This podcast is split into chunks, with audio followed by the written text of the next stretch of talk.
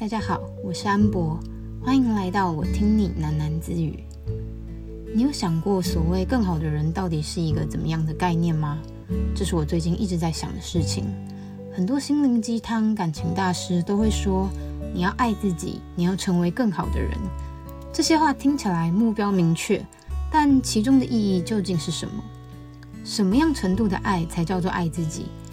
每个月去做脸、做指甲，每几个月买个包犒赏自己，努力维持好自己的状态，不让爱你的人担心你，不让不爱你的人伤害你，这些事就足以证明你爱自己吗？而又要怎么做才能成为更好的人？努力念书，努力和身边的人保持良好的关系，努力赚钱、存钱，努力做一个乖巧顺服的女儿，温柔得体的妻子，乐于助人的同事。真正达到这些事情以后，你就能成为更好的人了吗？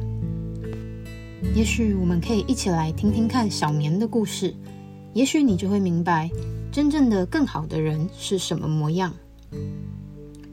安博你好，我是小棉，我有一个姐姐，很优秀的那种，她长得不是让人惊艳的漂亮，但是整个人的气质非常好，也因此她的人缘一直以来都很好。重点是她非常聪明，从小就拿书卷奖，在台湾念一流的大学，毕业后到国外深造，抱着很多专业证书回到台湾工作。他对我很不错，一直以来我有解不开的习题或是任何困难，都是他充当我的免费家教或是人生导师，陪我走过很多我一个人肯定过不去的关卡。有这样完美的姐姐，大多数人应该感到幸运或是幸福吧。我确实时常感激有他陪我长大，可是更多的时候，我感受到的是被比下去的压力。拿我的爸妈来说好了，从我还没有完全懂事的时候，他们就时常说：“你姐姐都可以，你怎么不行？这考试有这么难吗？如果是你姐，一定拿满分。”到后来，我只要做了任何不合他们意的决定，就会被唱衰。报考大学那年，因为对其他专业都没有兴趣，我唯独喜欢画画，所以一心想要报考艺术系。爸妈知道了以后，果不其然就对我冷嘲热讽说：“你就不能像你姐那样吗？画画以后有出息吗？”爸爸甚至下狠话说：“如果我真的要念艺术系，他不会帮我付一毛钱，我就等着背学贷，生活费也自己想办法。”我那时候听到了，真的很难受。难受到我把这些情绪都怪给我姐。如果他不要那么优秀，我爸妈就不会拿这么长的一把尺来衡量我；如果他不要那么听话，我爸妈就不会觉得我这样子是叛逆；如果他不是那么好的人，我的差劲就不会那么明显。我知道我这样不对，因为我姐真的没有做错任何事，可是我就是很痛苦。后来我还是决定照着自己的意思，独自到台北念大学。事到如今，也已经过了一年多。这些日子对我来说真的很辛苦，因为我必须自己赚生活费，常常要打工到晚上，回宿舍再熬夜赶作品。假日同学都出去玩，我也只能去打工。这些辛苦对我来说其实不算什么，毕竟这条路是我自己选择的。让我真正怀疑自己、怀疑人生的，终究还是我的爸妈。我妈时不时会打来对我情绪勒索，说。妹妹，你这样真的不好，你让爸妈很担心。你现在应该差不多该后悔了吧？要放弃了吗？我不明白，为什么我姐姐做她想做的事情就是值得被祝福、被支持，而我做我想做的事情就是鲁莽、叛逆、没意义？我真的应该要回去念他们所谓有前途的科系，才值得被爱吗？现在的我真的是一个很没用、很差劲的人吗？信就到这边结束了。那么，我也想要来分享我的故事。我有两个姐姐，我是家里的老三。在我们家还没有发生任何遗憾的事情以前，我妈对我们的管教是非常非常严格的，就是那种典型的少一分打一下的妈妈。所以，我们三姐妹皮都绷很紧，人生志向就是把书念好，因为我有这样才不会被打。我记得在小时候啊，我两个姐姐每次考试都是前三名，还都是拿市长奖毕业的。就我比较普通一点，好像只拿到什么表现杰出奖之类的。我记得我小二的时候，我妈就把我送去一间在科技大楼附近的英文补习班。当然，我两个姐姐早就已经在那里面了。那据说从那间补习班出来的人，念英文就会像念自己的母语一样。而且虽然说是私人的补习班，但是那学费竟然出奇的平价。会这么厉害的原因，就是因为那个老师超级会打人。在这边我就先不讨论体罚这个议题。不过老师本人也会在开课前就跟所有家长知会过自己的教学方法。你能接受就来，不能接受就麻烦自己开门离开。那那边上课的方式哦，特别的地狱。每周就是两次课，每次都要上台背诵一大篇的专题报道，而且不是自己一个人上台，是老师随机选择三个人一起上台背诵，最后选择一个表现最好的通过今天这关。如果你刚好配到那种很强的资优生，你就等着被刷下来，课后再一对一背给老师听，直到老师满意为止。老师如果不满意，你就等着被衣架、热熔胶条、皮带抽手。在那边补习的日子，完完全全成为了我的噩梦，不是比喻哦，是认真的。我到现在偶尔都还会做这种很有压力的梦，梦到我坐在我妈的机车后座背诵，等下要上台跟其他人拼输赢的专题。但在梦里，我就是会背到一半忘记，然后开始被压力席卷，想着惨了，我等下要当着全班的面在台上安静发抖了，我等下就要被揍死了。我今天没被留到十一点、十二点，是不可能回得了家的了。所以说，我们三姐妹就是在这样高压的环境下长大的。直到我大姐呢，她终于受不了这一切，她逃家了。妈妈因此得了恐慌症，后来也多次的离家出走。二姐变得内向怕人。那我爸呢，他完全不管我们全家人，只顾着和朋友打牌喝酒。我也就这样受到了极大的打击，从一个资优生一路叠叠叠叠成了问题学生。后面的故事你们就都知道了。我因为再也压抑不住生活带给我的种种不幸，开始写一些文字，在虚无的网络世界里结识了真诚的你们。后来出了书，成为一个社群工作者，就这样磕磕碰碰的，一直到现在有了自己的一个小家庭，生活总算是趋于平稳。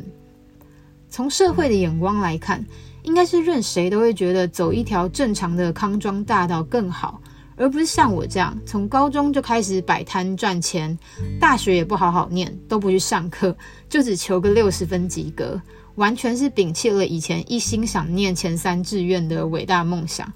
然后我那时候总是往外冲，向外跑，认识了很多人，尝试了很多事情，也尝过了一些社会的丑恶。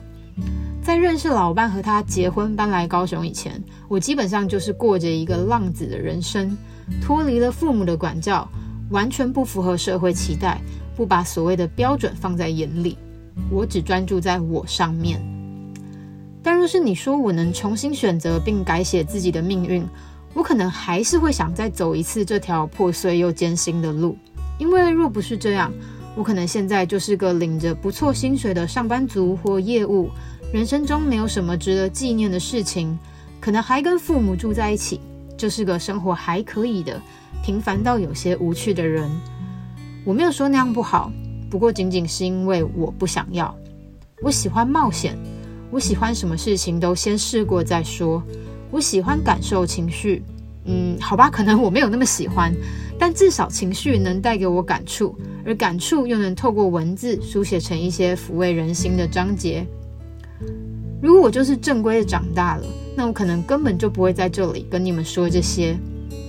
因为我若一生风平浪静，又何来的灵感能够跟你们共鸣共气？也因为这样，我更愿意面对大风大浪，因为它能将我推往更远的地方。回到今天的主题概念，更好的人。其实无论是一生照着社会准则走，乖巧、普通、平凡的我。或是如今这一个走过很多泥沼、跌过无数次的跤，还喝了不知道几卡车红酒的我，无论是哪一个版本，其实都没有所谓的哪个更好，哪个不好。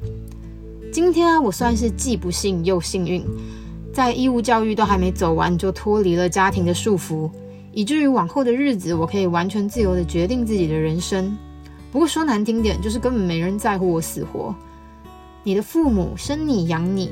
你固然应该对他们抱有很大的感激，可是当你成年以后，你的人生就是你的了，你应该也必须要去决定自己想要什么，因为唯有这样，你在尝试过而失败了以后，你才不能去怪罪其他人，因为那都是你自己选择的。而真正的成长，往往就是从无数次的失败中磨练出来的。其实基本上，我并不认同你一直去想着要成为更好的人这件事情，因为如果你再仔细的想一想，你就会发现，追求更好。追求更好，追求更好，那其实意味着你心里就是认定你还不够好。你可能会想说，这不是废话吗？哪有人是真正够好，好到不需要再更好了？是啊，这这完全就是一个压死自己的大废话。所以你如果不去追求，反而是反向操作，接受自己的每个缺陷，勇敢承担自己每个选择的后果，在这个过程中，你其实就够了。你不用够好，可是这样真的就够了。所以，其实我觉得小棉就是一个很优秀的例子。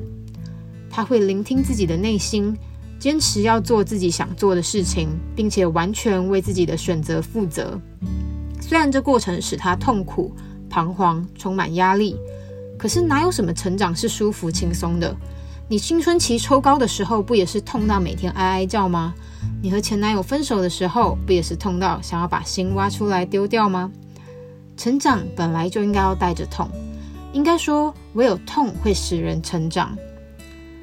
我不会说我支持小绵继续做他想做的事情，也不会说他应该要听父母的，回去念正常的科系，才会有一个有保障的未来。